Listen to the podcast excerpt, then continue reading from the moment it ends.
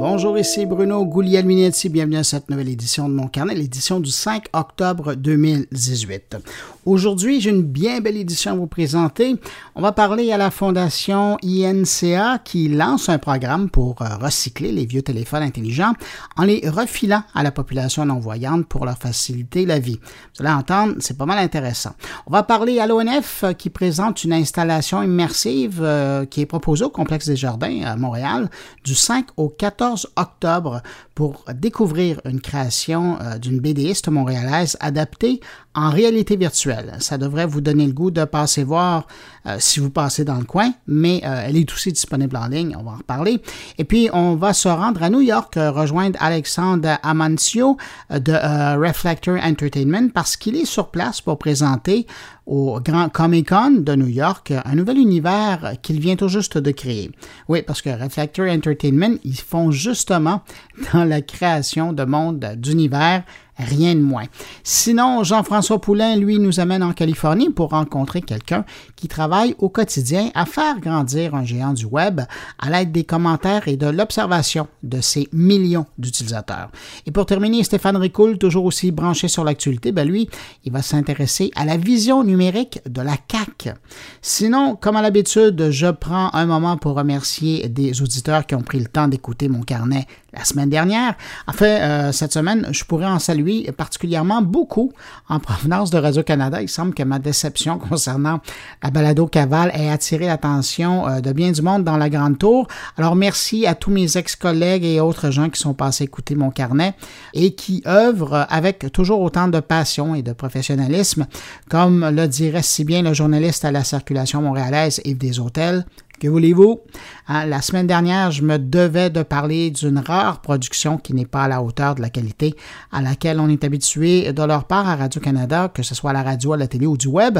Alors ben voilà, c'est fait. Et puis, heureusement, il n'y avait pas que des radios-canadiens qui ont écouté ce podcast la semaine dernière. Il y avait aussi, et je les salue, Kim Vallée, Christian Thibault, Catherine Despatie, Philippe Saint-Louis, Pierre Margeric Léger, David T. et de la Côte d'Ivoire, Mr. Connect. À vous, merci pour l'écoute et puis, bien évidemment, hein, c'est impossible de passer à côté. Merci à vous qui m'accueillez aujourd'hui entre vos deux oreilles.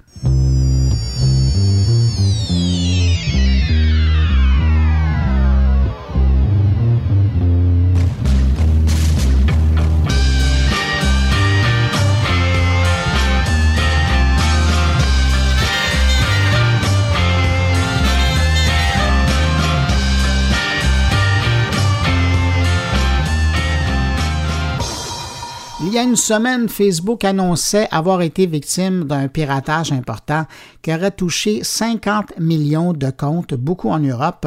Et cette journée-là, Mark Zuckerberg qualifiait l'incident de très sérieux problème de sécurité. Une semaine plus tard, pour ne pas dire après une semaine de silence, Facebook tente aujourd'hui de rassurer les utilisateurs et les partenaires après son piratage. Et pour cause, hein, les utilisateurs commencent à sérieusement se poser des questions sur la sécurité de leurs données chez Facebook. Que ce soit parce que Facebook permet à des tiers de faire de drôles de choses avec leurs données ou parce que Facebook se fait tout simplement attaquer.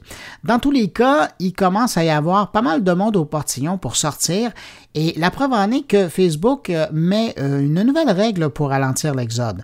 À compter de maintenant, ceux qui veulent fermer leur compte vont devoir patienter 30 jours avant de voir leur compte supprimé. Auparavant, et vous ne le saviez peut-être pas, mais il fallait quand même 14 jours avant de voir disparaître, en tout cas officiellement, son compte sur Facebook. Pendant cette période, vous pourriez toujours vous rebrancher et retrouver euh, tout votre matériel, texte, publication, message. Mais au 15e jour, il ne restait plus que vos cendres numériques. Eh maintenant, Facebook vous donne 30 jours pour réfléchir et revenir sur votre décision de quitter le réseau.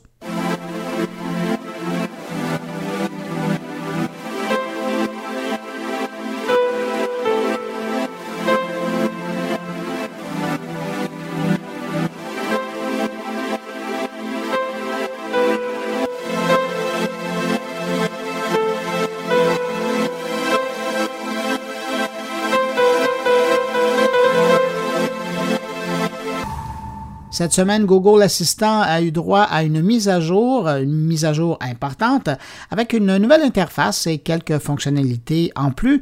L'application n'a que deux ans, mais bon, les choses ont changé tellement rapidement et les habitudes d'utilisation de l'outil se raffinent, alors Google a voulu ajuster le tir. Par exemple, la première version de l'assistant mettait de l'avant son utilisation par la voix, mais à voir l'utilisation qu'en font les gens, ben Google a dû se rendre à l'évidence, la majorité des interactions demeuraient encore avec le bon vieux toucher. Alors cette fois, on joue les deux approches de front. Par exemple, si vous demandez à Google Assistant de réduire l'intensité d'une lumière dans une pièce, eh bien l'assistant fera apparaître à l'écran de votre téléphone un curseur et à vous maintenant de réduire l'intensité de la lumière avec votre doigt ou avec votre voix. Et avec euh, cette nouvelle approche, Google donne aussi plus de choix aux développeurs qui pourront à leur tour offrir plus de possibilités aux utilisateurs de leurs euh, produits pour les contrôler. Au niveau des nouveautés, ben, il faut aussi mentionner que l'assistant Google permet désormais aux développeurs d'intégrer les paiements directement à travers l'interface de l'assistant Google en profitant donc euh, de la fonction de reconnaissance vocale. Quand même cool.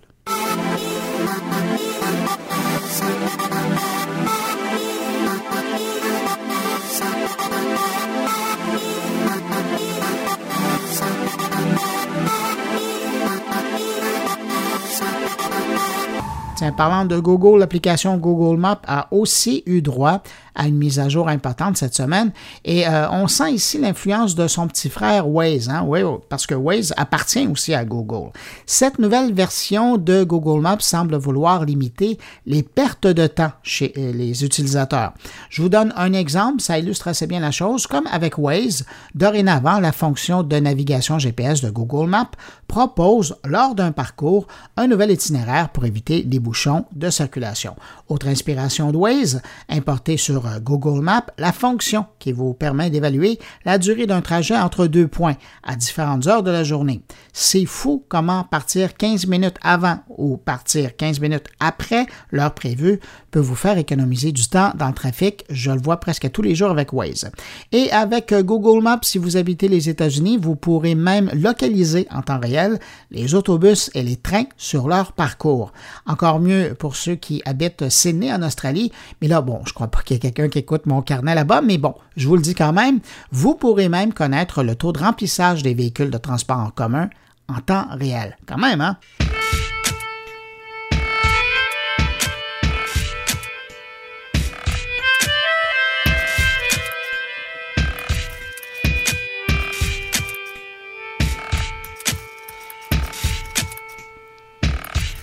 Jeudi, c'était le lancement de la radio en ligne de Québécois Média, ce qu'ils appellent la radio numérique, baptisée Cube Radio, mais on écrit ça Q-U-B radio. Elle sera en onde dès lundi, le 15 octobre, à compter de 6 heures du matin. Et on pourra l'écouter sur le web, mais aussi sur euh, téléphone intelligent par le biais d'une application dédiée. On savait déjà que Benoît Dutrisac allait animer à cette station. On sait maintenant que euh, c'est le matin. Et puis sinon, ben, pour ce qui est du reste de la journée, on va entendre les voix des noms connus du Journal de Montréal et du Journal de Québec qui vont prendre le micro pour une heure et euh, le passer au suivant. En soirée, c'est la programmation d'information de TVA LCN qui est proposée aux auditeurs. En marge de cette programmation en direct, euh, Cube Radio fait aussi dans la balado-diffusion et va offrir dès son ouverture une douzaine de titres. Pour vous donner une idée, je partage avec vous la bande-annonce qui a été diffusée lors du lancement. C'est Benoît Dutrisac. J'ai un problème. Parce que je veux m'acheter un char. On est le podcast, le jeu.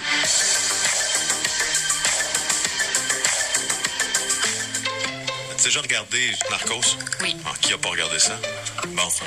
Ben, tu sais qu'on fait le show parce que ici, des narcos, on a. On a. Et des gros, on leur a parlé. Ça donne quoi? Narcos PQ. Valérie a été retrouvée morte derrière le cégep l'après-midi du 23 août 2011. Son corps était mutilé et brûlé le meurtre le plus crapuleux que j'ai vu en 30 ans de profession. L'agressivité euh, de la scène de crime est incroyable. Science, histoire et actualité en 5 minutes.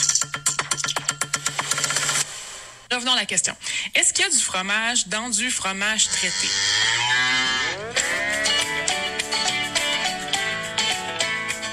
La musique country, pour moi, c'est la vraie affaire. C'est une histoire de vie. Salut tout le monde, ici Guylaine Tanguay. Alors, c'est maintenant l'instant, c'est notre rendez-vous podcast. Venez-vous-en.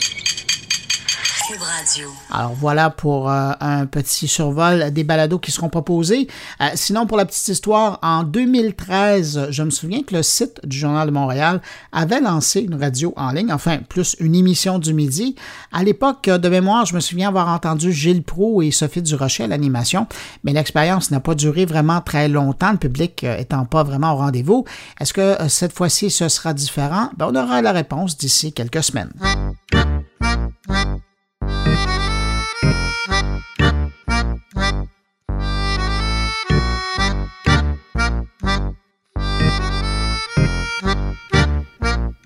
Cette semaine, le porte-parole de Nintendo aux États-Unis, Regis Fils-Aimé, a pris la parole lors d'une conférence à Seattle, euh, une conférence dans laquelle j'ai retenu trois choses euh, de ses propos. Désormais, Nintendo se voit comme un éditeur spécialisé dans le divertissement et plus exclusivement comme un éditeur de jeux vidéo. Vous comprendrez cet énoncé quand on apprend que des équipes de Nintendo expérimentent pas mal fort pour développer des nouveaux produits en réalité virtuelle et augmenter pour la Switch. Finalement, et, c'est ce que j'aime le plus de ces propos parce que c'est tellement vrai, aujourd'hui Sony et Microsoft ne sont plus ses concurrents. Je parle de Nintendo. Aujourd'hui, la concurrence, c'est le temps. Le temps que les gens passent sur Internet, à regarder un film, à suivre une conférence en ligne, c'est le temps, les minutes accordées aux autres divertissements avec lesquels Nintendo est en compétition.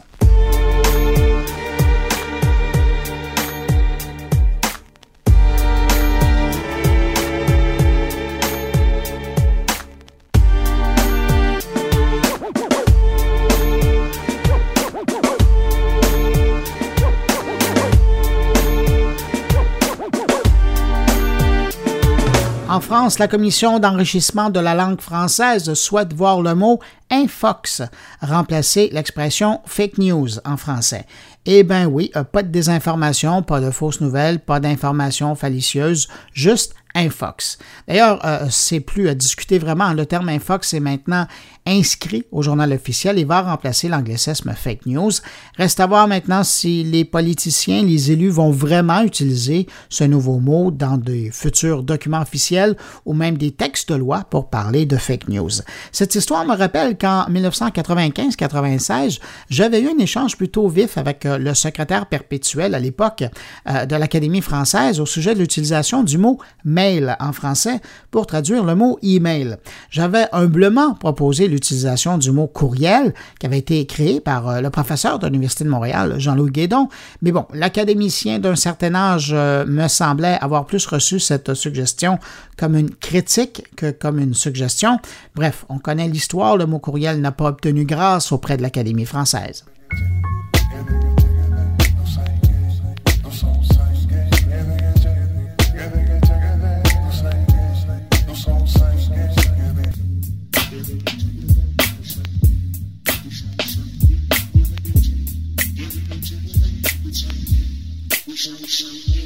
Le CFRIO publie cette semaine des données intéressantes au sujet des aînés branchés du Québec.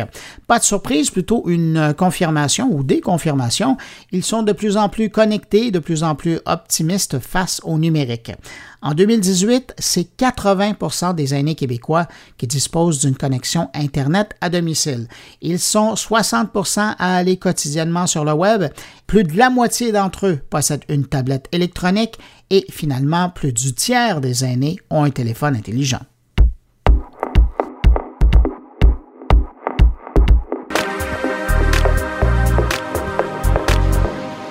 Et je termine ce retour sur l'actualité numérique de la semaine avec cette donnée plutôt lugubre. En six ans, plus de 250 personnes dans le monde sont mortes en prenant un selfie.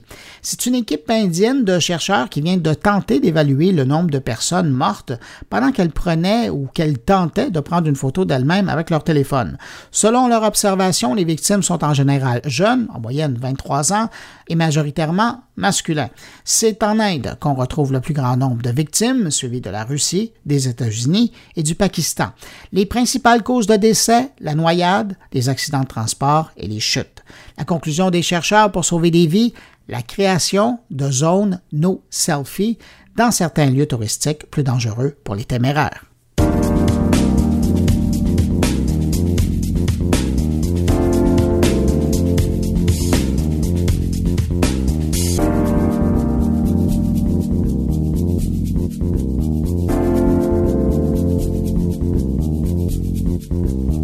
Cette semaine, la Fondation OINCA lance un nouveau programme de récupération des téléphones intelligents baptisé Rendre l'appareil.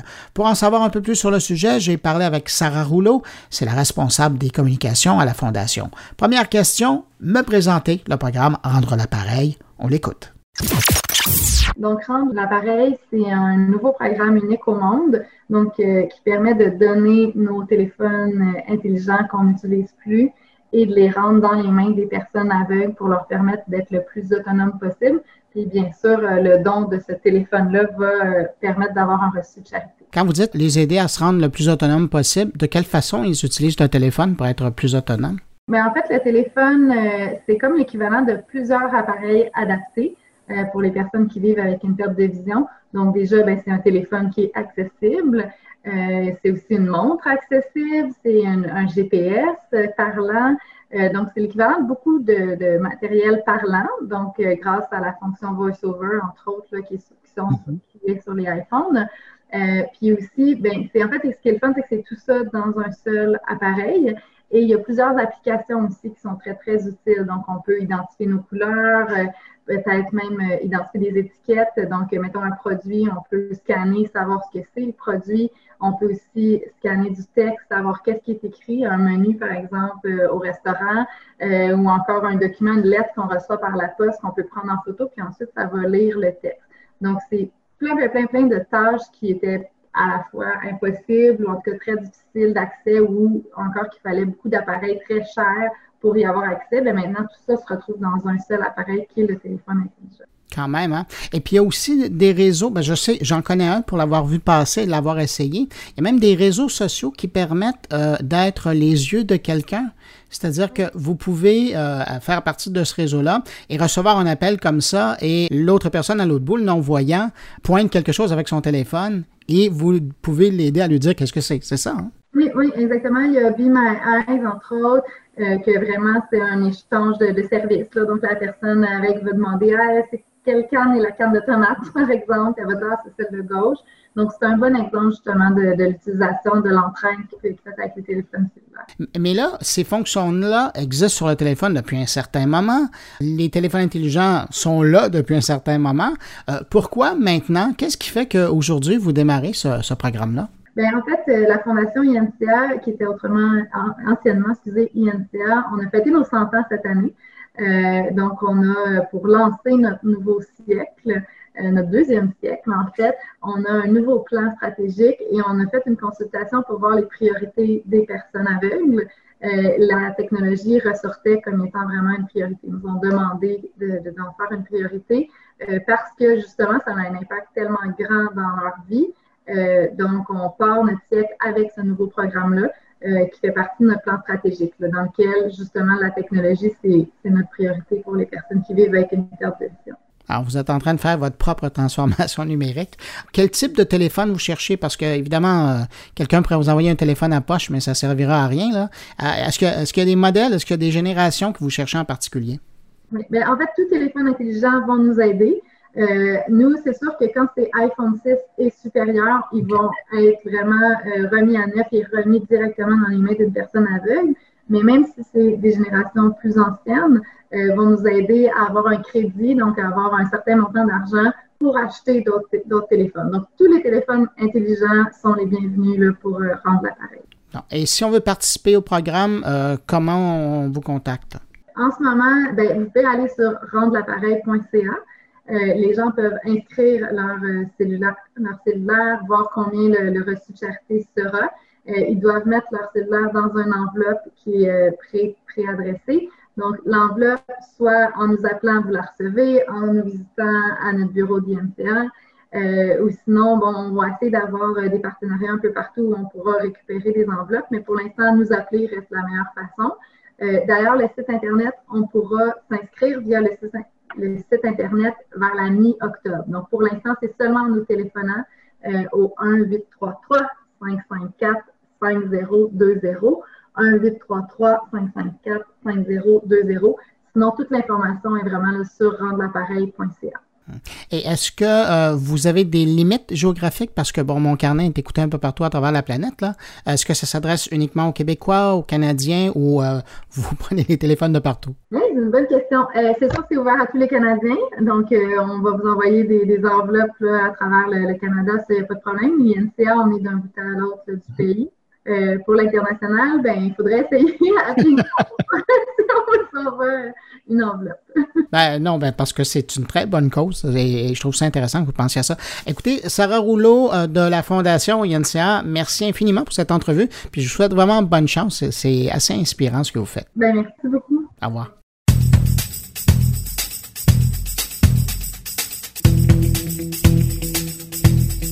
Dans le cadre des activités entourant le Festival du Nouveau Cinéma à Montréal, l'ONF présente au Complexe des Jardins de Montréal une installation intitulée Musée de la symétrie, une expérience immersive où on invite le public à découvrir le travail de la BDiste montréalaise Paloma Dawkins et à retrouver un gros sourire sur son visage à la fin de l'expérience. Je parle de votre visage, pas celui de l'artiste.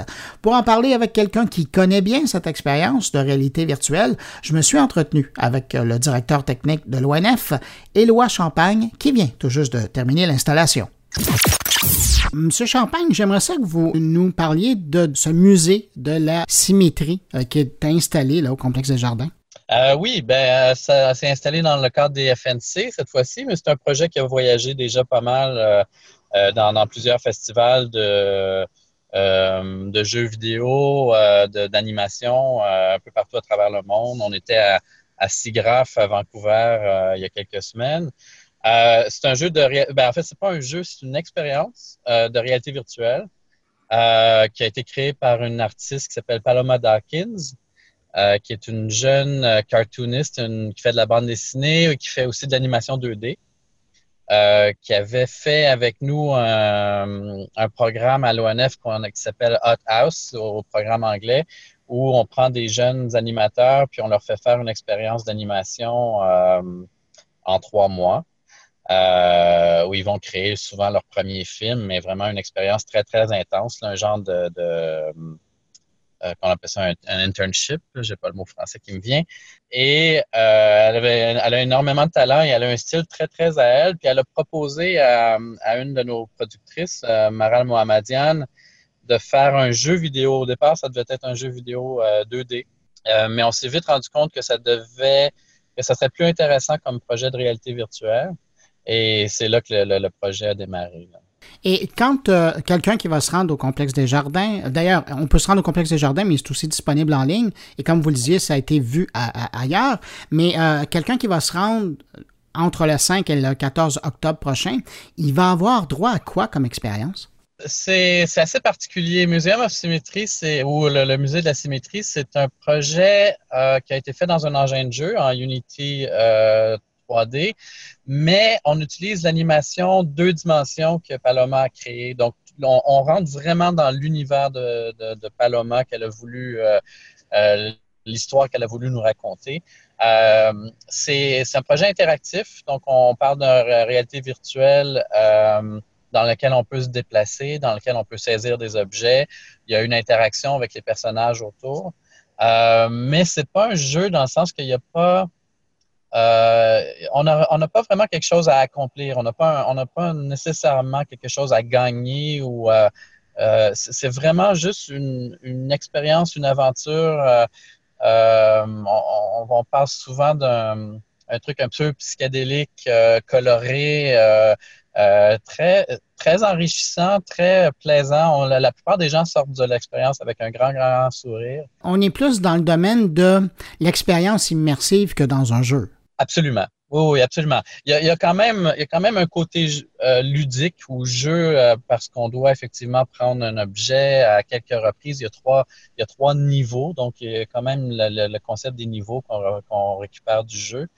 Euh, il y a trois niveaux dans lesquels on doit saisir des objets euh, et, accomplir une tâche, mais il n'y a pas de pression, il n'y a pas de stress. C'est vraiment, c'est vraiment très, très amusant. ce qui est ce qui est particulier aussi, c'est qu'on cherchait vraiment à faire un projet réalité virtuelle qui conviendrait autant aux, aux jeunes euh, qu'à des, à des adultes, donc qui, qui seraient vraiment euh, tout âge. Et aussi pour des gens qui, dont ça serait la première expérience en réalité virtuelle. Euh, donc, il n'y a, pas, a pas de pression de savoir comment ça fonctionne. Euh, euh le, le et en même temps, en fait, on apprend beaucoup à travers le jeu comment la réalité virtuelle fonctionne. C'est quoi les, les principes de se déplacer en réalité virtuelle, de saisir un objet, euh, d'explorer un environnement. Le, projet sert beaucoup à faire aussi un peu d'éducation à ce niveau-là. Puis ce qui est intéressant dans l'expérience que vous offrez, c'est que pendant le moment où les gens seront là, ben, ce sera leur réalité. Elle est virtuelle, mais ce sera leur réalité. C'est la beauté d'une œuvre comme ce que vous présentez. Là. Oui, absolument. C'est chacun, chacun va y chercher quelque chose qui est très personnel, l'explore à son rythme. C'est une chose qu'on a beaucoup discuté au studio d'animation aussi. C'est il y a une tendance en réalité virtuelle d'essayer de recréer la, réalité, en fait, d'aller vers le réalisme, d'essayer de, développer des, des, humains qui sont euh, très réalistes, des environnements qui sont très réalistes. Et nous, on se dit, pourquoi, pourquoi plutôt aller dans l'autre direction et, finalement créer des choses qui ne sont pas possibles, euh, qui n'existent pas dans notre univers, mais, mais qui sont euh, qui sont tous aussi réels une fois qu'on est dedans, euh, une fois qu'on est vraiment en processus d'immersion, ça nous paraît très réel, on y croit et mm-hmm. ça, ça c'est vraiment vraiment extraordinaire. c'est une des belles possibilités de la réalité virtuelle. Et ça nous permet justement d'entrer dans l'univers d'un artiste comme Paloma qui a vraiment un style qui est complètement à elle, qui est, super intéressant euh, et, ça nous permet vraiment de visiter ça. C'est unique, c'est vraiment, vraiment formidable de pouvoir vivre des expériences comme ça. Euh, de votre point de vue, du point de vue du professionnel euh, qui travaille sur plusieurs œuvres, puis qui a travaillé sur, sur cette œuvre-là, il est où le défi d'arriver à faire rencontrer le citoyen par rapport à l'œuvre de l'artiste? Oh mon Dieu, ben, ah, surtout si on parle de réalité virtuelle en particulier, il y, a une, notion de distribution qui est encore assez complexe. Donc, euh, même s'il est disponible, par exemple, euh, en ligne sur, euh, sur des magasins de, de, de, jeux comme Steam ou comme Viveport, il reste qu'il y a très peu de gens qui sont encore présentement équipés avec des, des, des systèmes de réalité virtuelle, surtout, surtout on, qui permet de, se déplacer, là, donc en room scale, comme, euh, comme le, Vive ou l'Oculus, ça reste quand même assez limité. Euh, alors que l'œuvre comme telle pourrait être explorée et, vue par, par beaucoup de gens, ça pourrait intéresser beaucoup de monde, je pense. Euh, c'est pour ça qu'il y a des festivals comme ça, des endroits d'échange comme le, Centre Phi ou sont encore assez importants, je pense, pour, pour faire ce premier contact-là. Ben, alors, je pense que la distribution est un des grands défis, effectivement, euh, encore euh, en réalité virtuelle. L'exposition, là, présentement, elle est à Montréal du 5 au 14 octobre.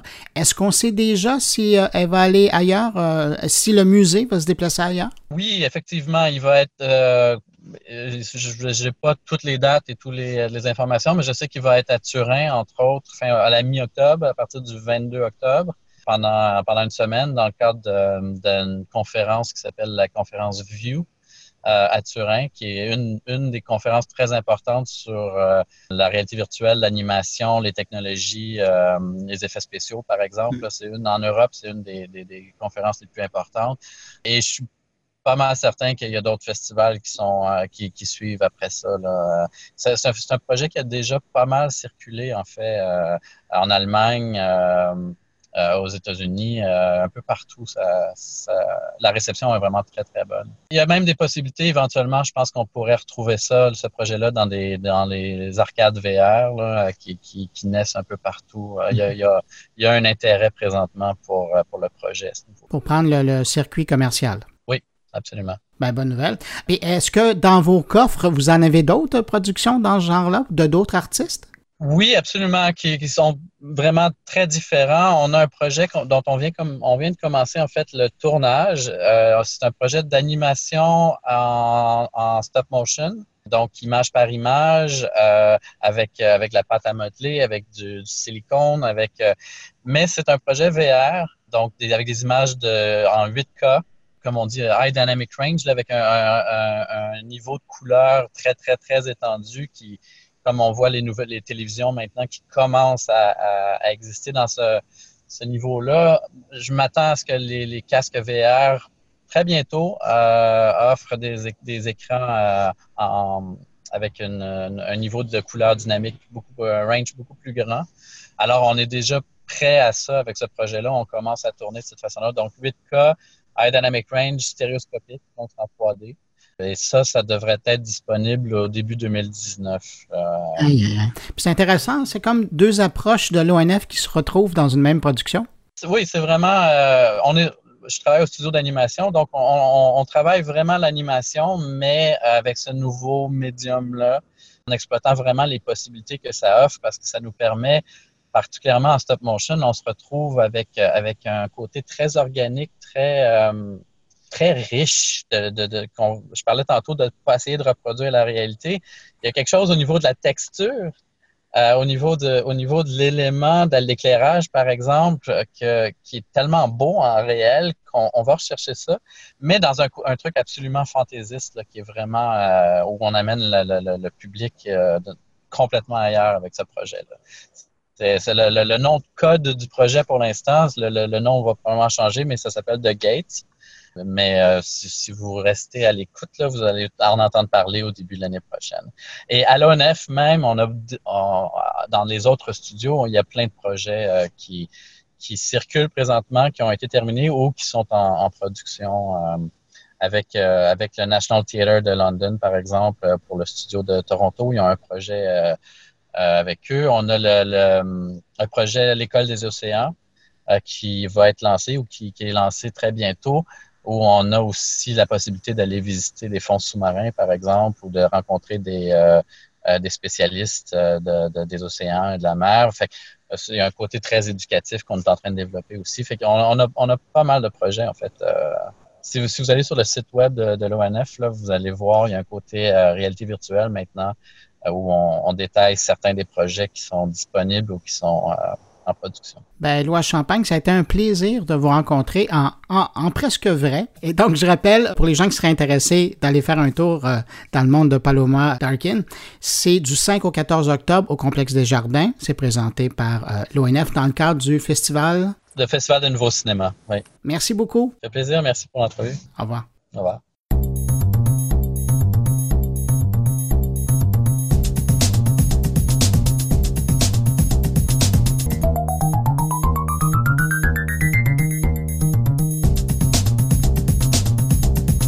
Alors, de Montréal, on fait un bon virtuel à New York où on va retrouver Alexandre Amancio. Le nom vous dit peut-être quelque chose si vous êtes un fan fini de la franchise Assassin de Ubisoft. C'est lui qui était en charge de la création sur Assassin, euh, entre autres Révélations et Assassin Unity. Aujourd'hui, c'est un associé de Guy la Liberté et l'homme derrière Reflector Entertainment, une boîte qui fait dans la création de nouveaux mondes, de nouveaux univers. Comme disent les Américains, Bear with me, vous allez voir, ça vaut la peine. Alors là, on le rejoint à New York parce qu'il y présente au euh, Comic Con de New York sa toute nouvelle création Unknown Nine. Entrevue avec un créateur de monde. Avant de parler de votre production que vous êtes parti présenter à, New York comme ça, qu'est-ce que c'est Reflector Entertainment? Alors, Reflector Entertainment est une, euh, une compagnie de médias, c'est une compagnie de divertissement, mais euh, c'est un nouveau genre de compagnie de divertissement. Parce que là où, typiquement, les compagnies euh, s'identifient aux produits sur lesquels ils focalisent, comme par exemple, soit une compagnie de jeux vidéo ou de films ou de télévision, Reflector se voit une compagnie d'univers. Donc, nous, notre, notre euh, business model, notre primaire, en fait, c'est l'univers qu'on crée. Et on, en fait, on se sert de, chacun des médiums euh, comme des, des, façons de manifester l'univers. Mais le, le, le, le cœur de ce qu'on fait, c'est cet univers central-là et non les différents médias individuels, ce qui nous permet d'avoir une approche qui, d'après moi, est beaucoup plus moderne parce que aujourd'hui, les fans, en fait, ils s'attachent aux univers. Et, peu importe dans quel médium ces fans-là vont euh, pouvoir consommer l'univers, nous, on fait juste avoir ces, points d'entrée-là vers notre univers central. Je pense que le plus bel exemple dans le genre, c'est probablement le produit de Star Wars qui est décliné sur euh, plusieurs plateformes. Hein. Absolument. Alors, merci pour cette clarification. Euh, je pensais que c'était ça, mais je voulais être certain. Donc, vous êtes présentement à New York, il y a le Comic Con en fin de semaine, et là, vous, vous allez présenter U9 ou Unknown 9. Mais qu'est-ce que vous pouvez révéler de ce monde-là pour le moment? En fait, Unknown 9, c'est le premier univers et, Reflector focalise sur plusieurs. On en a plusieurs qui sont en cours de développement à différents niveaux de développement. Unknown 9, c'est le premier. Et comme tous les autres univers euh, sur lesquels on travaille, Unknown 9 commence avec une, simple idée. Euh, chacun de nos univers commence toujours avec une idée extrêmement simple, mais qui doit être euh, très euh, relevant en fait à, ce qui se passe au, monde aujourd'hui. Euh, beaucoup des univers aujourd'hui qui sont euh, qui sont dans, dans, la culture populaire, c'est des univers qui, qui, datent du siècle dernier en fait. sais, quand on regarde les Marvel par exemple, ces personnages-là quand ils ont été créés, ils, voulaient dire quelque chose en fait. C'était des symboles pour, euh, c'était une manifestation de quelque chose qui était dans la culture courante de l'époque. Euh, par exemple, Batman, c'est une, une, une, représentation en fait de, des, des, régions urbaines qui grandissaient de façon exponentielle. Tu avais beaucoup de corruption, euh, tu avais beaucoup de crimes, puis Batman, c'était comme la réponse à ça. C'est les citoyens euh, prennent euh, la, situation dans leurs propres mains. Superman, c'est un autre super bon exemple. C'est encore plus vieux que Batman, mais ça, ça représente euh, le rêve américain. Les gens qui arrivaient de l'Europe après la Première Guerre mondiale, et puis ils se retrouvaient ici, puis avait des nouveaux horizons qui étaient ouverts à eux, ils pouvaient faire n'importe quoi. Aujourd'hui, c'est juste des personnages dans des sous, dans des, dans des costumes. Ça, ça, ils ne représentent plus cette, ce, ce, ce, symbole-là. Donc, Reflector, tous nos univers, en fait, doivent être extrêmement modernes et relevant à ce qui se passe aujourd'hui. Unknown Nine, par exemple, euh, dans, à son cœur, ça représente, en fait, l'espèce de, période transitoire dans laquelle on se trouve en ce moment, où on, arrive à un certain point, l'espèce humaine, où on commence à avoir des, connaissances et des pouvoirs technologiques qui se rapprochent de pouvoir de, ce que les dieux pouvaient faire dans les mythologies. On est capable de manipuler le code génétique, on est capable de manipuler euh, la, planète, euh, euh, que ce soit avec de l'énergie nucléaire, que ce soit avec l'impact qu'on a sur l'écosystème, sur la biosphère, sur l'atmosphère on arrive à un point où c'est soit on mature et puis on passe à la prochaine étape de l'humanité où on s'autodétruit, en fait. Et puis, euh, Unknown Nine, ça représente, en fait, cette, cette, cette phase transitoire-là. est ce qu'on va gagner la maturité nécessaire pour traverser ou est-ce qu'on va frapper le mur? Euh, c'est basé sur une vieille légende indienne euh, de l'Inde euh, qui dit qu'il y a neuf personnages immortels qui habitent la Terre et qui sont toujours euh, vivants aujourd'hui et qui détiennent chacun d'eux euh, une partie. Chacun, ils, retiennent, ils, ont chacun neuf livres, un de neuf livres qui représentent dans leur totalité l'ensemble de la connaissance humaine. Et que leur rôle, c'est de, de garder, d'être les gardiens de cette connaissance-là, mais aussi de la passer à l'humanité graduellement à mesure que l'humanité devient euh, capable de pouvoir la, la manier cette démarche-là euh, créative de vouloir, parce qu'on le sent que ça vient de vous, de vouloir euh, créer des mondes qui, disent quelque chose, un peu comme dans la, tradition de l'époque. Je suis juste curieux de retourner dans votre vie. Est-ce que c'était quelque chose qui était important quand, par exemple, vous avez développé des univers dans, dans des jeux? Bon, vous avez été attaché, vous avez passé plusieurs années chez Ubisoft. Euh, ces créations-là, est-ce que c'était aussi important d'envoyer des messages, de faire réfléchir les gens par rapport à ou, est-ce que c'est récent dans votre cheminement? Vous êtes rendu là dans votre vie comme créateur? En fait, j'ai toujours voulu un peu faire ça. Même dans, chez Ubisoft, c'était quelque chose qui était ancré dans l'ADN d'Assassin. C'était, euh, en fait, c'est un sujet complètement différent que celui d'Unknown Nine, mais il y avait aussi mm-hmm. euh, cette, euh, cette maturité-là, je crois, cette approche un peu plus mature de vouloir puis l'idée, c'est de, de, la, médecine douce. Hein. Tu, si, tu martèles sur la tête des gens, là, ça devient preachy, les gens, ils aiment pas ça. Puis en fait, ils, il, se rebelle en, fait même contre le, sur le message que tu essaies de passer. Mais si tu utilises euh, une approche un peu plus douce et, tu, laisses le message là et tu laisses les gens l'attraper, mais à ce moment-là, peut-être en as juste un sur mille qui va le catcher, mais cette personne-là qui l'attrape le message, en fait, ça devient elle va l'adopter, le message. Ça va devenir partie de, de, de, cette personne-là au lieu de, de, se rebeller contre. Fait que, tu sais, oui, sur, sur, euh, sur Assassin, c'était plus une approche qui était euh, c'était sur le, le, sujet, c'était sur le, le, free will. C'était sur le, qu'est-ce que ça représente, en fait, la liberté de, de la liberté de pensée humaine? Est-ce qu'on devrait laisser les humains penser d'eux-mêmes et faire les erreurs? Ou est-ce qu'on devrait contrôler l'humanité puis essayer de la guider vers quelque chose parce que on a besoin d'être contrôlé, sinon euh, on va faire du mal? C'est cette espèce de, hésitation, trop de liberté peut mener à une destruction et trop de contrôle mène à un emprisonnement. Fait que, mais c'était quelque chose de profond quand même. Oui. Il y avait déjà cette approche-là en fait qui m'intéressait dans, dans l'approche créative. Il y avait la démarche, mais encore là, on parlait quand même d'un univers qui, à ce moment-là, se tenait dans le jeu vidéo. Dans le cas présent, Unknown Nine, vous le disiez tout de suite, vous êtes en train de créer ce monde-là, sachant qu'il va probablement même être disponible sur des plateformes qu'on connaît même pas aujourd'hui. Absolument. Euh, mais même à l'époque, quand j'étais sur, sur Assassin, j'avais une approche qui voulait ça déjà. Euh, euh j'avais travaillé, euh, je travaillais sur le jeu certes, mais je collaborais beaucoup avec l'équipe de, de Marc pour essayer d'exploiter ces univers-là. On avait une série de comic books, on avait parti, mm-hmm. euh, il y avait des romans et, et, moi particulièrement dans mes jeux, je, je donnais beaucoup d'attention aux romans parce que je voulais que ça soit des histoires qui étaient complémentaires et non la même histoire redondante. Fait que j'avais déjà cette approche et même dans, dans le premier que j'ai fait, je voulais en même temps partir une émission de télé animée. J'avais même fait un pilote euh, pour cette, euh, cette émission qui a été distribuée gratuitement. En fait, on peut le trouver encore sur Internet. Mais l'idée, c'était de faire de partir un, show de télé. Et puis, mon approche avait toujours été de voir ces, autres produits-là, pas comme des dérivés, mais comme des, canaux d'acquisition. Fait je voulais que ça soit un niveau de qualité qui se tienne. Fait même à l'extérieur du jeu, ça devait suivre sa propre histoire. Oui, certes, ça devait toucher à l'histoire, à l'univers du jeu, mais je voulais que ces univers-là prennent leur propre vie. Euh, après, euh, je veux dire, Ubisoft, c'est avant tout une compagnie de jeux. Mhm. Donc, c'était là la limite que moi, je frappais dans, cette, dans ce désir-là que j'avais de vouloir créer des univers plus larges. Fait que Reflector, j'ai pas cette barrière parce que, comme je disais tantôt, à la base, Reflector, son, son, euh, son, à son cœur, son modèle d'affaires, c'est l'univers.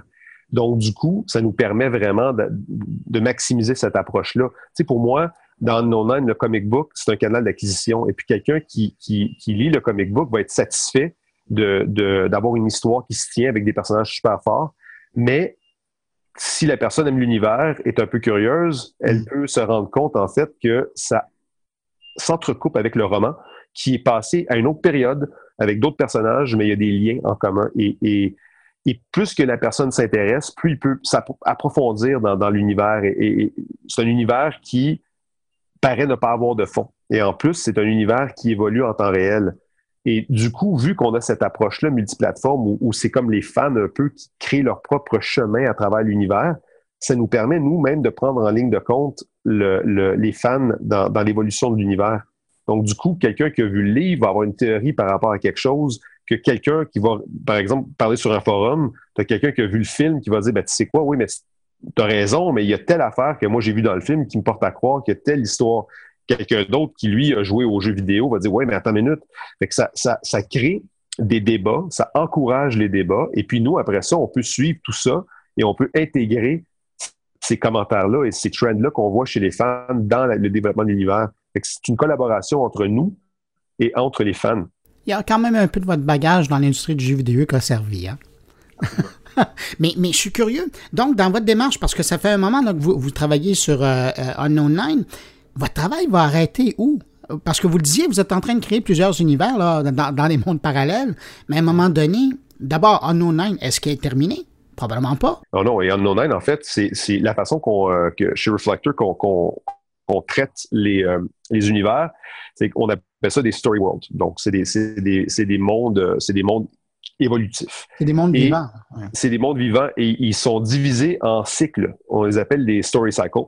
Et, et chaque cycle est, est, composé de différents médiums. Comme par exemple, le premier cycle dans No Nine, on a déjà annoncé qu'il allait avoir, oui, un film. Il y a une série télé sur laquelle on travaille aussi. Euh, on a un jeu euh, de console et PC, un jeu mobile aussi, qui est différent. On a, euh, on a des séries de comic books, on a des podcasts, on a des romans, On a une première trilogie qu'on a annoncée de romans. Et tout ça, ça s'inscrit dans le premier cycle. Donc, chacun de ces médiums-là a une propre histoire qui se tient. Fait quelqu'un qui ne veut pas embarquer dans tout ça, il n'y a pas de problème. Tu écoutes juste le film, tu juste au jeu, tu as une histoire qui est satisfaisante. Mais tu as une méta-histoire aussi qui se produit entre tous ces différents médiums-là et qui se termine à la fin du premier cycle. Et les, cycles qu'on fait durent entre 24 et 36 mois. Mais au sein de ce cycle d'histoire-là, on a des saisons. Et donc, fait, que tu as des saisons qui ont des petites, euh, des, des, histoires qui se tiennent, qui s'inscrivent dans, une, dans, dans, dans, dans un cycle d'histoire. Et après ça, le cycle d'histoire s'inscrit dans plusieurs cycles d'histoire qui perdurent dans le temps. Donc, c'est vraiment euh, story as a service. Tu te plugues dans l'univers et tu peux accompagner cet univers-là vivant à travers le temps. Mais là, aujourd'hui, euh, à New York, vous présentez euh, Unknown Nine. on se reparlerait dans deux ans. Vous allez avoir plusieurs mondes qui vont être présentés, qui vont exister. Vous, là, le, créateur de ces mondes-là, à un moment donné, à quel moment vous allez lâcher prise là-dessus pour permettre que ces mondes évoluent à leur façon, et puis peut-être que quelqu'un d'autre s'en occupe, puis de l'autre côté, travailler sur euh, trois, quatre nouveaux mondes euh, à côté de ça? C'est une super bonne question. En fait, dans l'ADN de Reflector, et puis ça, c'est quelque chose qui, est hyper, euh, que, que, je tiens super à cœur, c'est on veut collaborer avec des gens de l'industrie, de toutes ces industries qui sont des, des, des, créateurs de, de, premier degré, des, des, top talents, là, que ce soit dans le monde du comic book, de, de des romans, des, jeux vidéo, euh, du film, de la télé. Mais c'est super important pour moi que les nouveaux, qui sont pas encore, qui n'ont pas encore fait leur nom, mais qui sont pleins de talents, euh, de les identifier et de leur, leur donner une chance, une plateforme.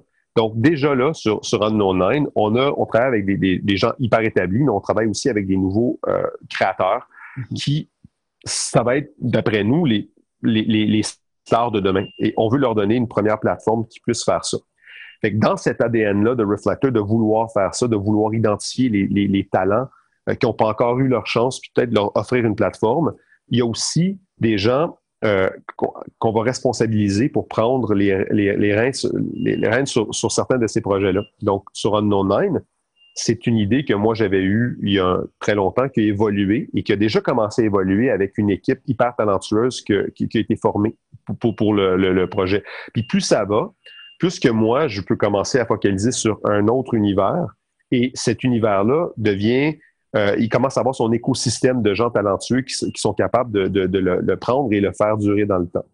Et on a déjà commencé à établir cette équipe-là. On a des gens euh, seniors et plus juniors, mais super talentueux, qui, créent ce cœur, ce noyau de l'univers du Nine qui est déjà établi. Donc, du coup, oui, je, collabore encore beaucoup dessus, puis je suis encore en train de le faire évoluer, mais j'ai déjà cette équipe-là qui me supporte. Et plus ça va aller, plus ça va être vrai. Puis c'est la même chose pour les autres univers. Euh, puis il y en a certains qui vont venir de moi, mais tu en as certains aussi qui ne viendront pas de moi, qui peuvent venir de, par exemple, un, créateur euh, hyper talentueux, qui est connu, qui veut collaborer avec nous, qui aime cette approche-là. Et puis, on va créer, créer ça ensemble, mais ça va être, cette personne-là va jouer le rôle que moi je joue sur un Nine, mais sur un autre univers. Euh, après, dans le temps, on peut même imaginer que tu as des gens de l'interne de, de, Reflector mm-hmm. qui vont aussi avoir une idée pour un univers. Et puis, si c'est viable, ben, on va peut-être leur donner leur plateforme. Donc, du coup, c'est vraiment ça qu'on essaie de faire. On, essaie d'être comme la maison là, pour tous les créateurs euh, modernes, en fait, qui ont cette vision-là de voir des univers comme agnostiques aux plateformes, tu sais, qui sont pas pris dans leur, dans leur, dans leur euh, cylindre, là, dans leur silo, de voir tout à travers un médium. Tu sais, les, les mythologies, là, ça dépasse ça. Là c'est la seule raison qu'on les a contraints dans des médiums, c'est à cause des modèles d'affaires. C'est parce qu'au bout du compte, il faut que, faut que tu fasses de l'argent, fait que tu dis, ben, c'est quoi ma business? Ben, ma business, c'est tel, tel ou tel, tel médium. Mais aujourd'hui, c'est plus vrai, ça. Fait que, tu sais, c'est les, créateurs qui croient en ça, puis qui veulent, en fait, se sortir de cette prison-là du médium, nous, on les encourage, puis on veut les accueillir pour qu'ils fassent des univers chez nous. Ben, c'est intéressant parce que c'est là où je voulais vous amener. Avez-vous l'impression d'être dans, cette industrie existante de la production sur plusieurs plateformes? Avez-vous l'impression d'être un rebelle? Parce que vous arrivez vraiment là par euh, une porte qui n'a jamais été prise. C'est-à-dire, vous arrivez avec tout, le monde, voici la déclinaison possible qui va, pouvoir avoir lieu. Puis là, c'est ça. Qu'est-ce que vous pouvez faire pour nous? C'est effectivement, euh, on, est, on est assez unique. Euh, de plus ça va, plus que je commence à voir des entreprises se former qui, ont une vision similaire. Et je pense que ça va, ne, va aller que, dans, cette direction. Euh, c'est normal, c'est parce que si on regarde, c'est drôle parce que depuis des années, euh, à chaque fois que je suis à Los Angeles ou j'ai des conversations avec les gens dans les studios, peu importe, tout le monde est un peu en mode de panique par rapport à l'audience. Qu'est-ce qui se passe avec l'audience? Elle livre l'audience, on perd, les gens consomment plus de divertissement. C'est pas vrai. Ah les gens consomment plus de divertissement aujourd'hui qu'ils l'ont jamais consommé. Hmm. L'affaire, c'est que les gens, ils consomment d'une façon qui est différente de la façon dont les compagnies produisent et distribuent ce contenu. Et plus ça va, plus c'est vrai. Et quand tu arrives à, cette dichotomie-là, les entreprises se disent tout le temps, ben, l'audience, alors c'est l'inverse. L'audience a tout le temps raison. Et c'est quand, tu sais, je vais donner un exemple concret. On, parle avec différents euh, éditeurs que je nommerai pas pour notre roman.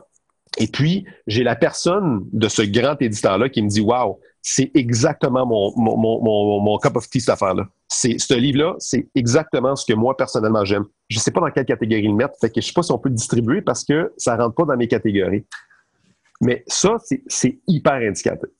En fait, quand tu es rendu que tu ne réponds plus aux catégories que les fans demandent, il faut que tu te remettes en question. Fait que du coup, on est dans une, période en ce moment où tout le monde est un peu en train d'essayer de trouver son footing dans un, terrain qui a comme shifté, qui a comme bougé. Et nous, ce qu'on essaie de faire, c'est, on se dit, regarde, depuis les 5-10 dernières années, le, le, paysage a changé. Et quand tu regardes ce paysage-là, comment est-ce qu'on pourrait créer du contenu qui est adapté au nouveau paysage qu'on voit? Fait que Aujourd'hui, on est les premiers, je pense, à l'avoir fait officiellement, mais ça ne peut qu'aller vers ça. Parce qu'évidemment, euh, dans votre démarche, moi, ce que je vois comme qui serait aussi gros et qui aurait probablement intérêt à tourner son bateau de côté et à prendre votre approche, parce qu'il est pluri-plateforme, c'est un gros joueur comme Disney, par exemple. Absolument. Ou Amazon. Regarde, Amazon, là, un bon exemple. Ça, télévision, film, jeux vidéo, print, podcast, mm-hmm. comic book, ils ont tout. Mais encore une fois, c'est, le frein à ces transformations-là, c'est souvent le modèle d'affaires. C'est que, par exemple, un, exemple hyper concret, on crée un univers chez Reflector et nous, ce qui nous importe, c'est l'univers. On veut que l'univers ait de l'attraction, on veut avoir un fanbase parce qu'on veut créer quelque chose qui, on veut que l'univers soit, que, que, les, que les, nos fans s'attachent à ce monde-là. Fait que, on va le voir au-dessus des différents produits qu'on crée. On va vraiment regarder l'univers. Fait qu'on se dit, tu sais, une émission de télé, ça pourrait être super cool. Je ne sais pas si on a une audience suffisante pour le justifier, mais si on crée quelque chose de haute qualité, ça peut être une bonne plateforme pour que l'histoire elle vive. Et même si c'est pas rentable, c'est pas grave en autant que globalement l'univers soit est rentable. Puis je suis correct avec ça parce que ultimement, jusque là, je veux quelque chose d'authentique. Et si je crois vraiment que l'approche pour raconter cette histoire-là de façon authentique, c'est une émission de télé qui connecte, qui, qui, ou qui connecte avec un autre euh, médium. Puis je me dis que bon, l'audience, elle n'est pas encore là pour le justifier, mais c'est de la qualité et on va y donner le temps de bâtir. Je le ferai. Alors que, par exemple, un Amazon, ils font une fortune avec un jeu, admettons, puis là, ils font un show de télé qui n'est pas rentable. Et la personne qui est en tête, du silo de la télévision n'accepterait jamais d'avoir du rouge euh, au bout du compte pour que la personne à côté dans, la, dans la, la, division jeu fasse de l'argent.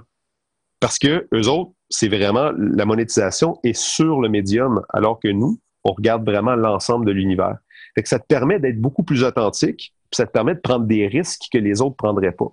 C'est pour cette raison-là, en fait, qu'il n'y a pas plus de gens qui ont cette approche-là. C'est parce qu'ils se voient encore comme des compagnies de films, de jeux, de télé euh, et, de print. Alors que nous, on essaie vraiment de se voir comme une compagnie, on produit des univers. Aussi simple que ça. Et voilà.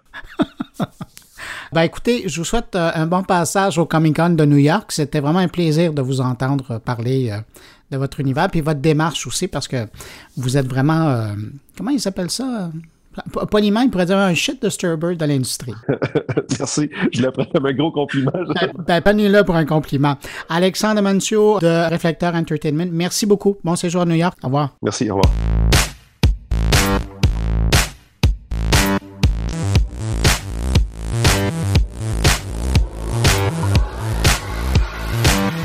Bon, on était euh, à New York euh, et euh, on vient faire un saut à Montréal pour repartir plus loin. Bonjour Jean-François Poulain. Bonjour Bruno. Ben, Jean-François, donc c'est ça. Alors on entendait cette entrevue-là qui, qui, venait de New York. Mais là, quand je dis qu'on va en Californie, c'est que ton invité, avec qui tu vas parler, il y a un lien un peu avec la semaine passée. La semaine passée, on parlait de méthodologie dans le monde du UX. Là, cette semaine, tu t'entretiens avec un product manager ou un directeur de, de produit qui, elle, voit à la vie d'un produit mais au suivi, à son évolution, au lien avec la clientèle. Méchante commande. Hein? On parle pas d'aussi gros univers que dans l'entrevue précédente, mais quasiment parce qu'ils ont quand même. On parle de Wix en Californie et euh, j'ai parlé avec euh, Yann Sougérard, qui est euh, UX UI designer, qui est québécoise, donc il nous fait une belle entrevue en français évidemment.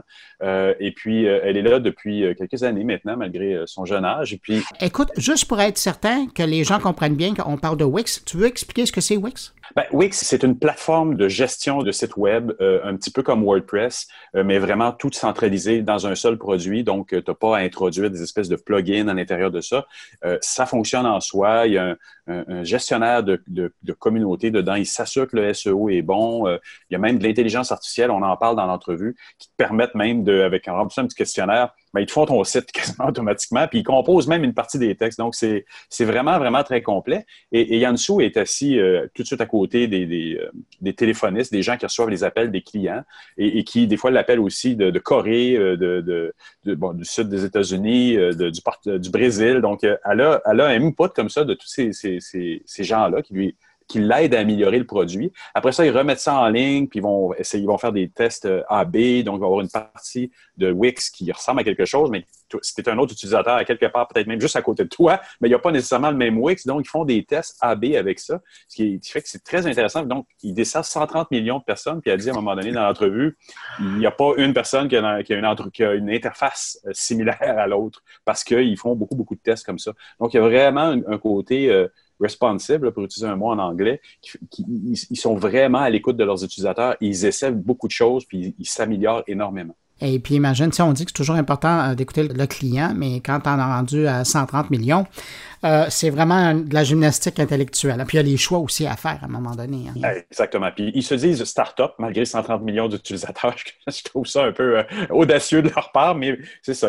C'est une start-up euh, qui vient d'Israël, comme je le disais tout à l'heure. Mm. Ah, une belle entreprise. Et puis, et, c'est ça. Puis je voulais juste être certain que tu l'as, puis tu l'as bien présenté parce que à un moment donné, quand c'est arrivé, il y a quelques années, les gens me disaient, mais mon Dieu, c'est quoi? C'est la, la solution miracle après WordPress pour faire un site web? Ben, c'est pas tellement loin. Hein. C'est vraiment euh, comme à l'époque, là, euh, WYSIWYG, what you see is what you get. C'est différent d'un WordPress parce que WordPress, tu vas devoir te mettre un peu plus les mains dedans pour faire de la configuration. Tu vas mm. devoir aller chercher un thème pour faire toute la couleur, le look, le design de ton site. Puis il y en a vraiment, vraiment beaucoup.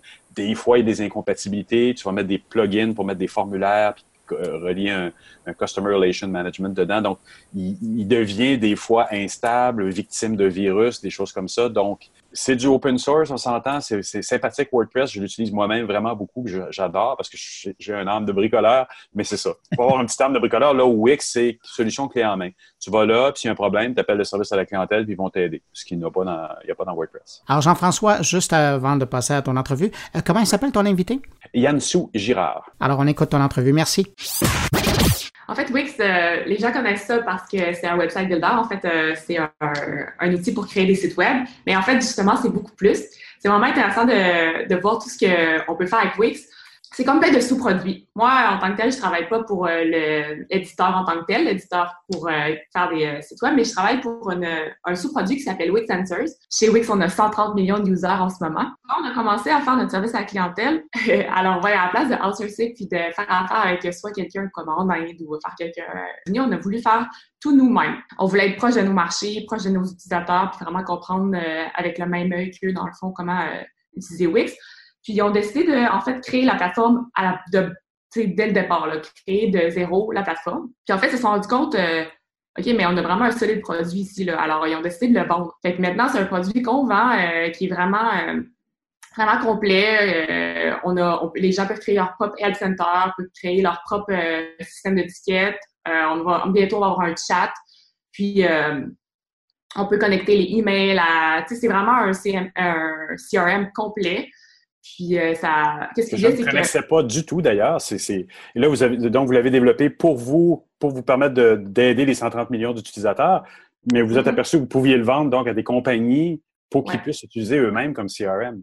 Quand tu dis CRM, ça gère aussi les utilisateurs qui vont se loguer dedans? C'est une gestion d'utilisateurs? ouais, c'est vraiment, euh, c'est vraiment, Wow. honnêtement, c'est, c'est surprenant que les gens n'entendent pas plus parler. Non? Mais on, on en est encore au tout début. Ce qui est intéressant, je trouve aussi, c'est que Wix c'était vraiment, euh, euh, B2C. Puis là, on se lance dans quelque chose de complètement différent, B2B. euh, fait que ça Ah. ouvre comme un autre, euh, un, un autre monde de possibilités, je trouve, pour Wix. Euh, puis ça, dans le fond, moi, je travaille à améliorer, créer cette plateforme-là, puis toujours ajouter un peu plus, toujours ajouter un peu plus. OK. C'est quoi ton rôle, toi, en tant que UX, donc, dans le Wix Customer? Ça s'appelle Wix Answers, ma, c'est mon... Oui, ben en fait, chez Wix, comment ça fonctionne, c'est qu'on plein, plein de petites startups ensemble qui créent le gros produit qui est Wix. OK. Et dans le fond, moi, je travaille vraiment juste pour la startup. Ben, c'est bien parce qu'on a vraiment justement un- une mentalité de startup. Fait qu'on avance plus vite. Puis qui est intéressante, là. C'est ça, on avance plus vite. Mais moi, en tant que tel, je fais tout ce qui est relié à soit cette plateforme-là que je t'ai parlé, dans le fond, euh, qui est Wix Answers, ou n'importe quoi, en fait, qui est vraiment relié au service à la clientèle. Donc euh, là, on a, on- je travaille aussi sur la page de contact. Dans le fond, comment les gens euh, contactent Wix. Ça encore, ça, ça Qu'est-ce qui est intéressant, euh, c'est que ça amène tellement de plein de data, plein d'informations super intéressantes qui, au final, va rendre le produit meilleur. C'est-à-dire que dans le fond, euh, ben moi, en ce moment, je suis la seule designer aux États-Unis. Je suis comme un peu le point pivot, en fait. je recueille toutes les informations, Ici, à San Francisco, on a 200 agents. Je recueille toutes les informations, mettons les commentaires, les pain points, les trucs que les, nos utilisateurs ont plus de difficultés. Puis euh, je peux rediriger en fait vers toutes les bonnes équipes qui sont euh, un peu à travers le monde en fait. Puis euh, même de notre côté, on est une petite équipe avec mes développeurs et tout ça.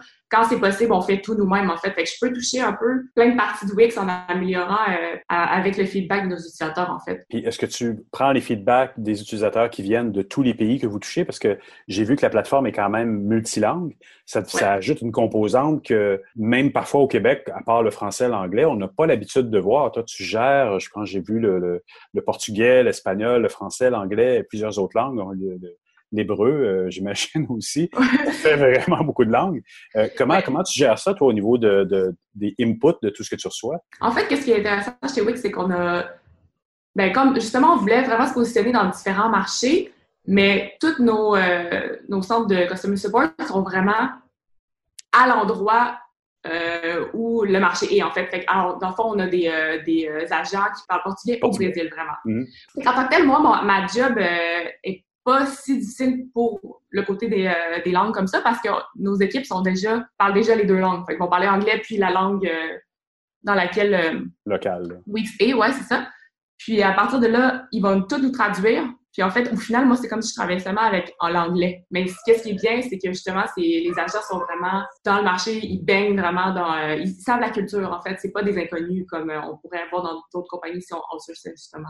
Donc, c'est ça, c'est un, un- un système complet. Fait que vous êtes en train, vous avez le B2, B2C, le Ouais. B2B avec le- le- la partie Answer. Tu m'as Ouais. dit aussi en pré-entrevue que vous avez, vous venez d'acheter, euh, que les gens connaissent dans l'art euh, comme euh, DeviantArt. Tu peux voir Ouais. les portfolios de beaucoup de gens. Puis tu m'as dit, il y a quelque chose en dessous de ça. C'est quoi? Qu'est-ce qui, qu'est-ce qui, est- le, qu'est-ce qui est le grand plan machiavélique de Wix là, pour, pour s'accaparer quoi, cette partie du marché des, du CMS finalement? Faites-le vous-même, votre portfolio, votre site. Ouais, ben il y a trois aspects à ça. Selon moi, il y a trois plans derrière ça. Euh, je pense qu'en première partie, en fait, euh, première, il faut dire, le- les utilisateurs de Livernet, c'est des purs et durs. Alors, tu sais, les, amener chez Wix, c'est sûr que c'est bien parce qu'on sait que c'est des utilisateurs qui sont vraiment commit, vraiment d'amour avec Livernet Art. Fait qu'on espère que ce soit la même chose pour Wix. Mais aussi, c'est que c'est vraiment les utilisateurs que, en fait, nous, on, a beaucoup d'utilisateurs qui vont soit avoir des petits euh, sites de commerce ou qui vont avoir des portfolios. Fait que c'est vraiment exactement la cible qu'on voudrait. OK. Que déjà là, ça l'amène plein d'utilisateurs euh, vraiment intéressants. Ensuite de ça, c'est que quand on y pense, on pourrait faire un espèce de Shutterstock. Parce qu'en en fait, eux, euh, ils vont créer plein de contenus vraiment uniques. euh, puis peut-être que ça les intéresserait de vendre leur art. Puis ensuite, nos euh, utilisateurs chez Wix pourraient utiliser ça comme background ou utiliser ça comme, tu sais, même euh, des composantes. Ça pourrait être des boutons, des trucs que les gens pourraient faire. Je comprends. Est-ce que ça va, être, ça, ça va avoir une composante commerce électronique qui va s'ajouter à DeviantArt s'il- si elle n'est pas déjà là? En ce moment, elle n'est pas là. Ça a été dit dans les médias. On, a un avantage en tant que, que quand on travaille dans l'expérience utilisateur, c'est qu'on connaît nos personas. Puis ce que tu me disais précédemment, c'est que les, mm-hmm. les, gens qui sont chez Wix le font euh, des fois pour faire un portfolio. DeviantArt, c'est définitivement ça. C'est une type d'utilisateur qui est peut-être, ben, qui me semble différent de, de, de ce qu'on retrouve dans WordPress, qui est l'autre gros engin de, de, création de site web personnel. Est-ce que tu considères que les personas sont il semble un peu différent de la façon dont tu me les décris actuellement. Oui, moi je pense que pour Wix, c'est vraiment. C'est pour ça que le branding de Wix, je sais pas si tu le connais un peu, mais c'est vraiment un branding accessible, friendly. Je pense que c'est vraiment parce que les gens qu'on essaie d'aller chercher, c'est des petites entreprises, euh, des PME, des gens qui veulent faire leur propre truc, un designer qui veut vendre son. Euh, son, euh, il ne veut, veut, pas utiliser un programmeur ou il ne veut pas avoir des problèmes qui potentiellement arrivent avec WordPress. Oui, puis aussi souvent, c'est des, ils ont qui ont besoin de des trucs super personnalisés euh, que WordPress va pas nécessairement offrir facilement. C'est parce que des fois, utiliser des plugins WordPress, c'est assez difficile. Même moi, j'ai essayé. Euh, c'est un peu l'équivalent Windows parce que des fois, ils sont incompatibles entre eux. Si tu les mets pas à jour, ils vont laisser rentrer des virus. Il y a des gros mm-hmm. avantages, mais il y a des avantages qui sont des désavantages aussi parce que si tu t'en occupes pas après l'avoir fait, il peut se dégrader, ce qui n'est pas le cas d'un Wix. Oui, puis tu as parlé de persona, mais qu'est-ce qui est intéressant chez Wix, c'est une chose que j'ai rarement vu dans des compagnies, mais nous, on n'a pas de persona en fait. Oh! C'est rare assez. Oui, pour un US, comment tu gères ça? Euh, ben en fait, c'est la raison qu'ils ont décidé de ne pas faire de persona, puis c'est une des premières choses que je me suis fait dire, c'est comme non, non, on n'a pas de persona ici. Puis j'ai fait oh. ah, OK. OK, je m'en vais. Et ouais, non, c'est ça. J'étais comme ah, ben, moi, j'ai toujours travaillé avec ça, mais en fait, c'est que euh, pour eux, euh, nos utilisateurs sont trop différents. Il y en aurait trop, en fait. Parce que autant on va aller avec euh, des produits comme Wix API qui vont vraiment aller pour des utilisateurs super euh, débutants. Oui, je vais te poser la question sur ça. Après ça, c'est la partie euh, Artificial Intelligence Design. C'est ça. On en reparlera après. parfait. Puis après ça, on y va jusqu'à des, des, clients qui vont être des users qui vont être super avancés, qu'on va aller plus viser avec Wix Code. Fait qu'encore là, deux produits différent de l'éditeur que les gens connaissent pas vraiment non plus, puis qu'on ben, pousse plus récemment. En fait, le ADI, ça fait peut-être deux ans que c'est sorti, Wixcode un an. C'est les deux derniers gros produits de Wix. Ça, pour dire que c'est ça, ça tu sais, comme moi, je me considère un advanced user vraiment. Donc, c'est ça, c'est vraiment pour avoir euh, la, pour cibler les deux extrémités du spectre, en fait. Puis l'autre dont tu me parlais, qui est intéressant aussi, c'est le Artificial Intelligence Design, ADI. Qu'est-ce, que, que ça veut dire? Oui, euh, ben, dans le fond, comment ça fonctionne, c'est y a un petit questionnaire à remplir au début, dans quel, euh, dans quel euh, spectre tu te trouves, soit design, commerce. Ensuite, ça te demande quel style tu préfères, quel genre d'image et tout. Puis au final, ça, ça crée un site de toutes pièces, en fait. Mais moi, ce que j'ai à dire à propos de ça, parce que je sais que certains gens vont dire Ah, mais ça va faire que tous les sites vont être pareils. Je pense qu'il faut le voir plus comme un squelette pour vous débuter, en fait, un site. C'est ce que dit. Il y a un article sur le premier article sur lequel je suis tombé disait Wix est en train de tuer le design et le UX. ouais, ouais, ben je peux comprendre parce qu'en tant que moi-même en UX UI, euh, ça peut faire peur. Même moi, quand j'ai commencé à travailler, je me disais euh, OK, c'est vraiment démocratique le design intense. Je veux dire, euh, moi, en tant que designer, comment je me positionne là-dedans? Est-ce que je suis à l'aise à, donner les outils à n'importe Mais je pense que en fait, c'est pas la bonne c'est bonne c'est pas la bonne façon de dire OK, ben moi, je suis un spécial Snowflake designer, euh, puis seulement moi, je sais designer. En fait, je pense que donner les outils à tout le monde, euh, c'est bon. Après, ce que les gens en font, ben, il faut les éduquer, faut la... C'est plus t'en fais du design, moi, je pense pas que c'est un truc euh, qui... tu nais avec tes bons designs. Le plus t'en fais, meilleur tu vas devenir. C'est possible de devenir bon en design. Puis je pense que la pierre angulaire, c'est vraiment comme l'éducation. Puis je pense que c'est ce que Wix essaie de faire, en fait, là. Puis, au bout de la ligne, de toute façon, j'ai l'impression que peu importe le design que la personne va utiliser, d'un côté, d'un côté, il y a Facebook, puis les gens passent des messages, passent du contenu. Mm-hmm. Quelque part, si même ton fond est blanc, puis que tu as juste un petit soleil en haut à droite, mais c'est ton texte qui fait foi de la qualité du contenu ou tu fais un petit, une petite BD ou quelque chose comme ça. Le site a moins d'importance, mais le contenu en a beaucoup plus que le contenant. Ben, j'ai deux choses à dire là-dessus. Premièrement, ce qui est intéressant aussi avec Wix ADI, c'est que ça aide nos utilisateurs, nos utilisateurs à, faire du contenu aussi. Ah fait Dans le fond, ouais, euh, ouais. Fait que dans le fond, eux, euh, dépendamment s'ils choisissent un site euh, de portfolio, ben à ce moment-là, le, le, contenu va être aussi personnalisé. Fait que quand ils vont arriver sur la page, il va y avoir une petite boîte qui va dire décris-toi ici, décris des projets, blabla. Fait que ça guide vraiment. C'est pas un moule, je pense pas que c'est un moule restrictif parce que chaque, chaque personne va avoir un message différent, mais je pense que c'est plus pour guider Puis pour éviter justement d'avoir un mauvais UX, tu comprends? C'est comme l'inverse. Moi, je le vois de façon inverse. Ce que je trouve vraiment intéressant de, de Wix, c'est on à chaque semaine, on reçoit des portfolios euh, dans notre boîte email, puis, ou ben, pas nécessairement des portfolios, mais des sites web créés par nos, euh, nos utilisateurs, juste pour être justement au courant de ce qui se fait, puis tout ça. OK, oui, des fois, les designs, je veux dire, je suis designer moi-même, puis ouf, des fois, ça me fait un, ça fait un petit peu fort dans Ils le dos. ont réussi à passer au-delà de l'intelligence artificielle. Ils ont réussi à faire quelque chose de pas beau. Ben oui, c'est sûr que des fois, c'est pas la chose la plus belle, mais tu sais, au final, ils sont heureux, ils sont sur le web, ça leur fait une visibilité. Ah oui. Tout le monde a quelque chose à apporter, là, même si, euh, même des fois, on a des utilisateurs qui nous apportent des feedbacks que, OK, on n'aurait jamais pensé, jamais pensé. Que... C'est comme tout le temps des petits feedbacks que nous, en tant que UX UI, mettons, on n'aurait pas pensé, mais que eux, dans leur réalité de petite entreprise de PME, ils auraient besoin. Et donc, vous êtes à l'écoute de, de tout ça à travers, c'est à travers Answer que vous faites justement l'écoute interne de tous les commentaires de 130, 130 millions d'utilisateurs. Quelque part, ça devient étourdissant de, de, de, se dire euh, tous vos utilisateurs passent par un département qui tient compte de ça pour l'amélioration continue du produit. C'est étourdissant, c'est énorme. Ouais, c'est sûr que quand on regarde le data, des fois, c'est ça fait un peu peur, là. C'est vraiment beaucoup de chiffres, puis vraiment beaucoup de. Mais pour ça, c'est qu'on a vraiment une bonne équipe d'agents, que eux sont la première, le premier pas de filtrage, en fait. Là. On, Les premières lignes, là. Ouais. on va pas tout regarder, mais c'est pour ça que nous, on travaille super proche de notre euh, service à la clientèle. Puis l'avantage, c'est qu'ils sont directement à San Francisco. Alors moi, je sors de mon bureau, je fais un petit meeting, puis j'ai déjà une tonne de d'idées puis de, de feedback. C'est donc, vraiment un outil euh, incroyable. Ben, Moi, avoir euh, des feedbacks comme ça, je trouve ça incroyable en tant que UX. là. C'est pas un truc qui est nécessairement facile. Ouais, c'est Ouais. ça. Et donc, vous avez cette première ligne de téléphonistes ou de gens qui sont en contact avec les, avec les utilisateurs. Puis vous avez aussi, j'imagine, un département qui, qui crunch les datas puis qui vous redonne les commentaires de tout le monde, l'utilisation de tout le monde. Ceci est moins utilisé, ceci est plus utilisé. Mais vous vous relivrez pas ça à 130 millions d'utilisateurs. C'est ça, on a tout le temps des tests. Là, en fait, nous, comment ça fonctionne, c'est qu'on a des euh, BI events, qu'on appelle. C'est comme on a un département complet qui s'appelle Business Intelligence, que eux, ils vont prendre tous les clics en considération, euh, tous les chiffres. Mettons, si on, on perd des, euh, des memberships dans un mois parce qu'on a changé un petit, un petit bouton de place. C'est sûr que quand on est dans une grosse compagnie, chaque petit changement va vraiment avoir un effet. Alors, c'est pour ça que oui, on fait des, on a des vitesses constantes. Alors, c'est vraiment une fois, mon patron m'a déjà dit ça, puis ça m'a marqué. Presque aucun utilisateur de Wix a la même version de Wix devant lui, en fait. Parce qu'il va toujours avoir un petit vitesse ou une petite différence. Puis euh, ensuite, on, prend en considération, c'est sûr que c'est toujours euh, selon si on perd des membres ou euh, des trucs comme ça. Puis au final, on peut dire, OK, ce changement-là, on est assuré qu'il est effectif, qu'il est meilleur, puis que c'est celui-là qu'on devrait choisir.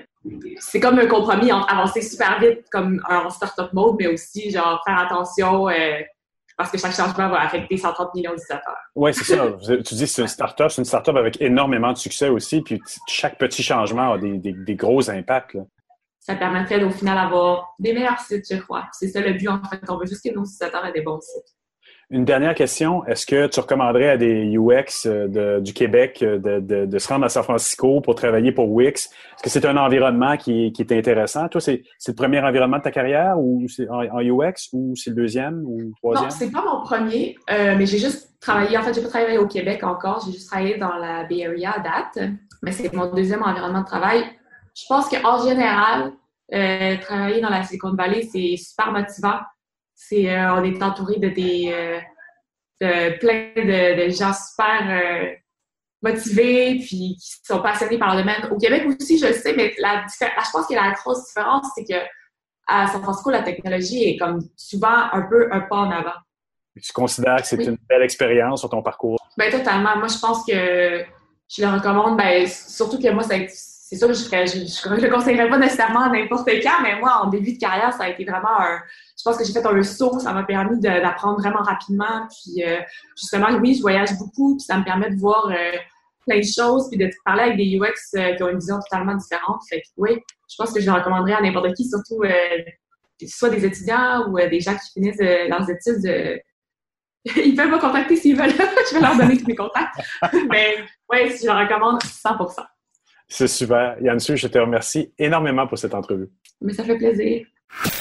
Euh, euh, écoute, c'est rare qu'on se retrouve après une entrevue, mais j'ai bien entendu ce qu'elle a dit. Elle invite les gens à communiquer avec elle. je lui faire répéter deux fois. Elle confirme s'il y a des gens qui veulent aller travailler en Californie, plus spécifiquement San Francisco. elle s'offre comme guide ou si les gens ont des questions. Tu sais, un peu nerveux quand tu fais ce genre de move-là à 22, 23 ans. Ben, on peut, on peut carrément la contacter. le plus facile, c'est par Twitter. Donc, c'est facile. C'est twitter.com baroblique Yansou Girard, donc Y-A-N-S-O-U. G-I-R-A-R-D. Bon, ben, je pense que dans les prochains jours, il n'y a pas seulement les clients euh, de son entreprise qui vont l'accaparer. Il va y avoir des auditeurs dans mon carnet. Merci beaucoup, Jean-François, encore pour euh, cette entrevue cette semaine. Ça m'a fait plaisir. Bonne semaine.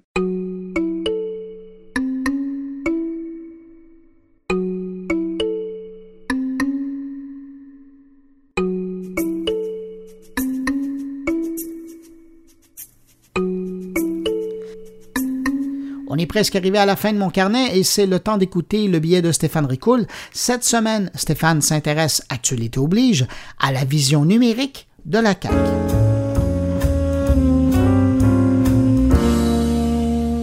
Bonjour Bruno et bonjour à tous tes auditeurs. Encore une fois Bruno, merci beaucoup de me prêter un peu de temps entre les deux oreilles de tout ce beau monde qui t'écoute. Nous y voilà, nous avons un nouveau gouvernement majoritaire qui a très peu évoqué la question de l'économie numérique durant la campagne électorale. Je dis très peu car il y a eu huit questions en lien avec la vision numérique de chacun des partis qui ont été lancées par les blogueurs Yves William, Clément Laberge et Martine Rioux. Et la CAC semble avoir été la première à y répondre. Je voulais vous résumer ici les questions et les réponses de la CAC, donc de notre nouveau gouvernement. Première question, à savoir si l'innovation nécessite une intervention de l'État, sachant qu'elle bouscule les modèles établis. La réponse de la CAC, c'est nous avons besoin de faire une veille de marché afin d'anticiper les changements rapides à venir. Et enfin, nous avons besoin d'aider nos entreprises à faire leur transformation afin de rejeter le statu quo de celle-ci. Deuxième question qui portait sur la transformation même de l'appareil de l'État, de notre administration, et qui demandait si la stratégie numérique qui a été déposée par le gouvernement précédent allait servir de base. Réponse de la CAC, oui, nous allons prendre la stratégie existante, mais nous allons, pardon, la pousser beaucoup plus loin.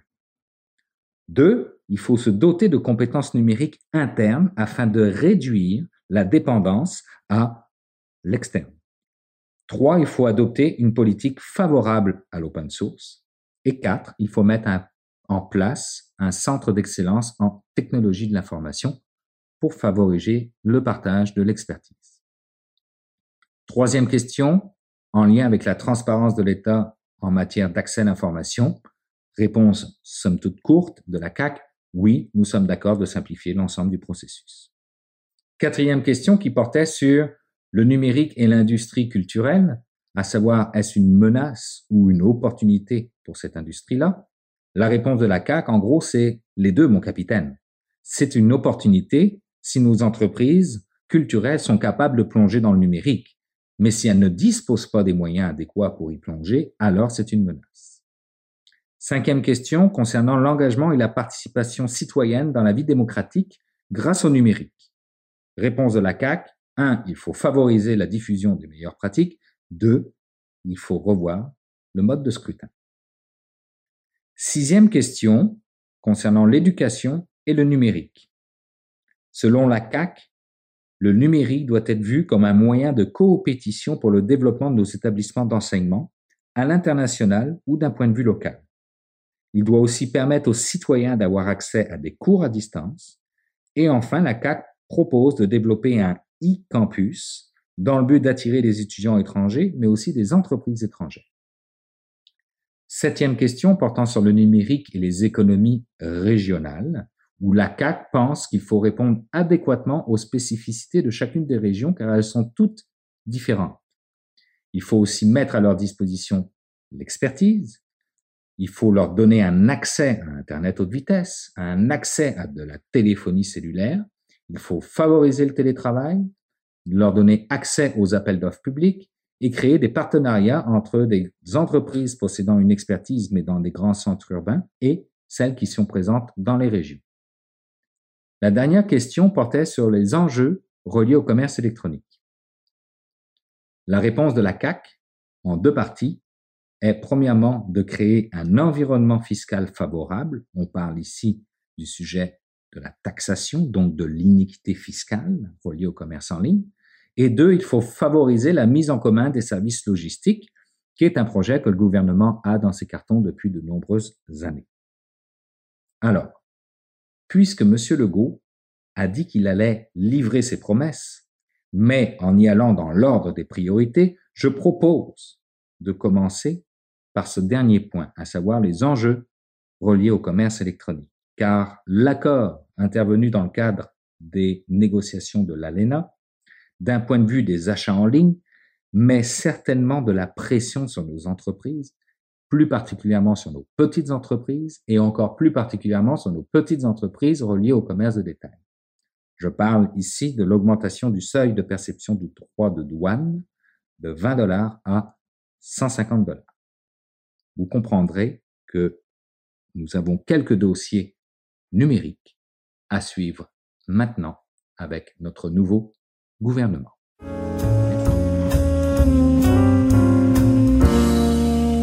Merci Stéphane pour ton billet. Ben voilà, avec ce billet, c'est cette édition de mon carnet qui se termine. J'espère que vous avez apprécié. N'hésitez pas à passer le mot autour de vous. Vous le savez, mais je vous le rappelle chaque semaine. Si vous pensez que mon carnet pourrait intéresser vos amis, abonnés, collègues, passez le mot. Ça nous fera plaisir d'accueillir des nouveaux auditeurs la semaine prochaine. Si vous désirez me laisser un mot, vous pouvez le faire en passant par la page Facebook de mon carnet, par le biais de mon compte Twitter, sur la page SoundCloud de mon carnet ou encore par le blog à l'adresse moncarnet.com. Merci d'avoir été là. Je vous souhaite de passer une excellente semaine. On se retrouve la semaine prochaine pour une nouvelle édition de Mon Carnet. Au revoir.